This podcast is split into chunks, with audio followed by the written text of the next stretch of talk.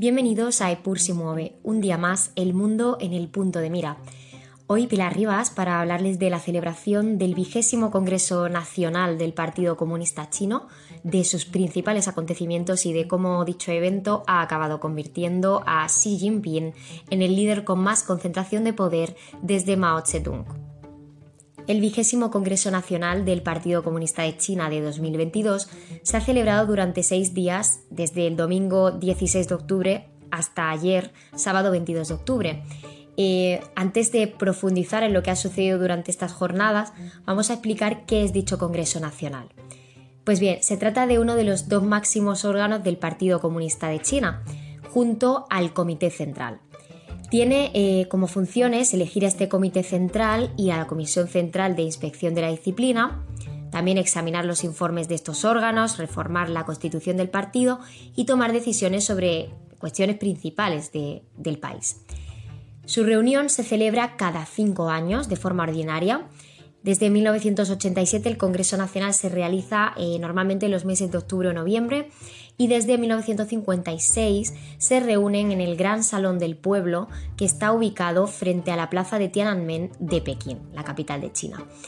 En las últimas dos décadas, el Congreso Nacional ha sido el lugar en el que se han formalizado los cambios de liderazgo y por tanto este evento ha ganado la atención de todos los medios internacionales. Los 2.300 delegados regionales seleccionados para asistir a este Congreso, que representan a los casi 97 millones de miembros del partido, tan solo debían validar con sus votos lo acordado realmente a puerta cerrada por los líderes chinos. El sábado tocaba poner cara a los nuevos rostros que van a ocupar un asiento entre los más de 200 miembros titulares del Comité Central, que es el órgano de dirección del partido. Ellos a su vez están eligiendo hoy domingo a los 25 integrantes del Buró Político y a los del Comité Permanente de este buró, que es el máximo órgano de decisión del gigante asiático. Ya veremos qué sucede con esta decisión que tienen que tomar. En la lista con los nombramientos publicada tras el cónclave no están pesos pesados como el primer ministro Li Keqiang, pero el nombre que sí aparece desde luego es el del presidente Xi Jinping, lo que confirma que este líder de 69 años ha revalidado un tercer mandato de al menos otros 5 años, pero con más poder que nunca. Como estaba previsto, hubo unanimidad en los votos de los delegados para aprobar una nueva enmienda a los estatutos del partido. Si en el anterior Congreso Nacional, el de 2017, en el documento se había incluido la ideología política del líder supremo, llamada Pensamiento de Xi Jinping sobre el socialismo con características chinas para una nueva era,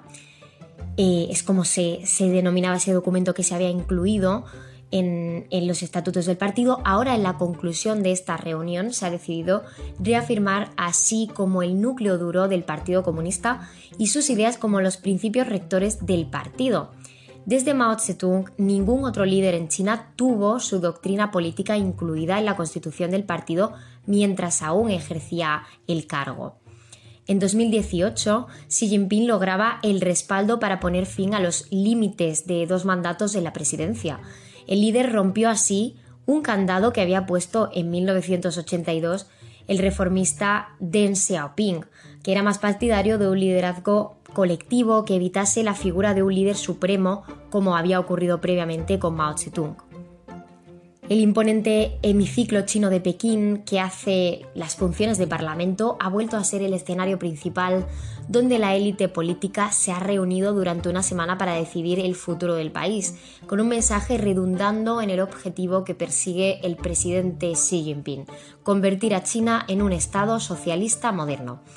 Este mensaje lo repitió el sábado el presidente en su intervención subido al escenario del auditorio delante de todos los delegados y escoltado por los pesos pesados de su gobierno y de alguna vieja gloria del partido como el expresidente Hu Jintao de 79 años, que además ha protagonizado eh, este sábado, como decíamos, la anécdota de la sesión. Ha sido algo tremendo, dos hombres de seguridad lo agarraban del brazo y se lo habían llevado, eh, digamos, de forma un poco coercitiva de la sala bajo la impasividad de quien fuese su sucesor, Xi Jinping. Nadie sabe exactamente qué ha ocurrido, pero el hombre estaba un poco desconcertado ante la necesidad de salir por fuerza de esta sala. la prensa oficial china aseguraba que Hu no se sentía bien y su personal le había acompañado a otra habitación para descansar. Y la agencia estatal Xinhua mantiene que había insistido en asistir a esta sesión de clausura pese a que últimamente ha necesitado tiempo para recuperarse a nivel de salud. Cuando hoy no se estaba sintiendo bien durante la sesión, ese personal le acompañó a una, habitación contigua para descansar y ahora está mucho mejor, indicaban eh, las autoridades chinas. Otros expertos, sin embargo, están convencidos de que el suceso ha, digamos, marcado la eh, dilapidación en directo de la facción de Hu, a la que los expertos eh, definían como más liberal, pragmática y más orientada al mercado digámoslo así claro, una especie de aplastamiento a otras líneas de pensamiento dentro del Partido Comunista Chino. El cierre del Congreso también ha servido para respaldar formalmente el informe de trabajo que aparecía, aunque reducido, en el discurso de más de hora y media que lanzó Xi el pasado domingo durante la apertura del Congreso y que establece el camino socioeconómico y político del país para estos próximos cinco años. Entre los puntos que más han destacado estuvo la defensa de la política de COVID-0 como la mejor receta para salvar vidas, el compromiso del partido de salvaguardar la seguridad nacional y mantener la estabilidad social y la construcción de un ejército mucho más dotado que no tenga miedo de enfrentar una guerra. Xi Jinping, que además de secretario general del partido y jefe del Estado, también es el presidente de la Comisión Militar Central, el órgano que supervisa y comanda las Fuerzas Armadas, dijo que el Ejército Popular de Liberación, EPL, impulsará la educación política y la capacitación disciplinaria como parte de su movimiento anticorrupción. El líder introdujo una campaña anticorrupción sin precedentes a finales de 2012, cuando asumió el mando del EPL, purgando a cientos de generales de este ejército.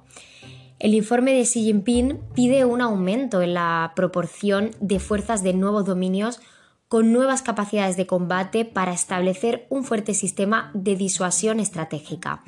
También insiste en un desarrollo acelerado de capacidades de combate con armas no tripuladas, la promoción del desarrollo coordinado y la aplicación del sistema de información de red.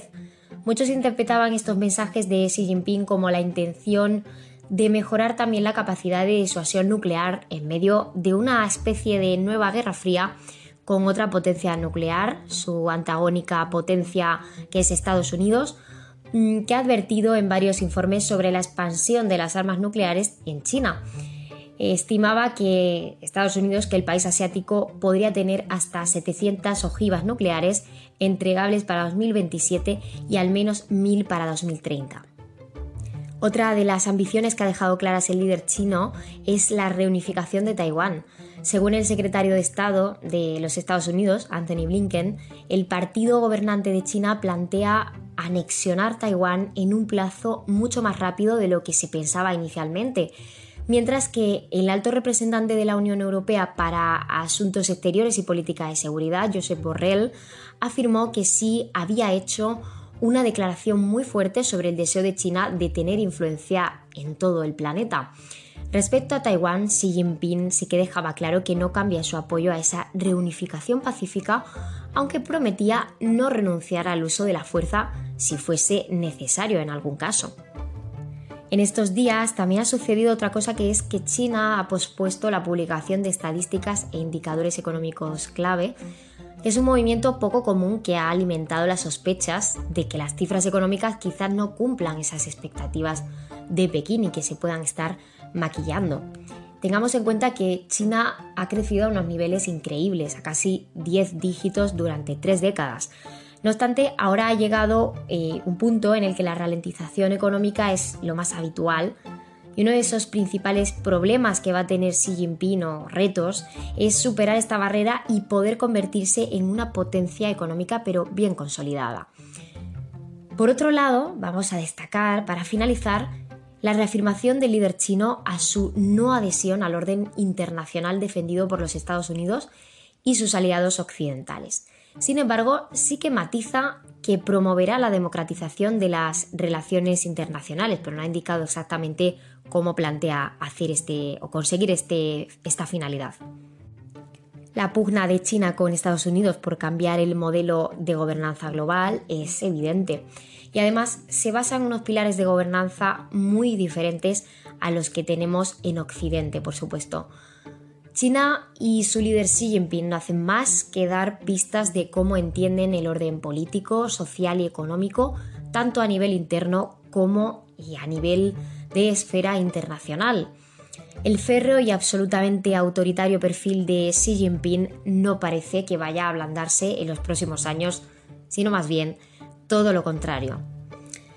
Y con estas últimas reflexiones y toda la información que os hemos contado acerca de este Congreso Nacional del Partido Comunista Chino y de cómo se va a perfilar los objetivos de esta gran potencia mundial, pues eh, terminamos por hoy. Damos las gracias de nuevo a todos los oyentes que nos han acompañado una semana más y nos vemos por supuesto la semana que viene aquí siempre en Epur Mueve.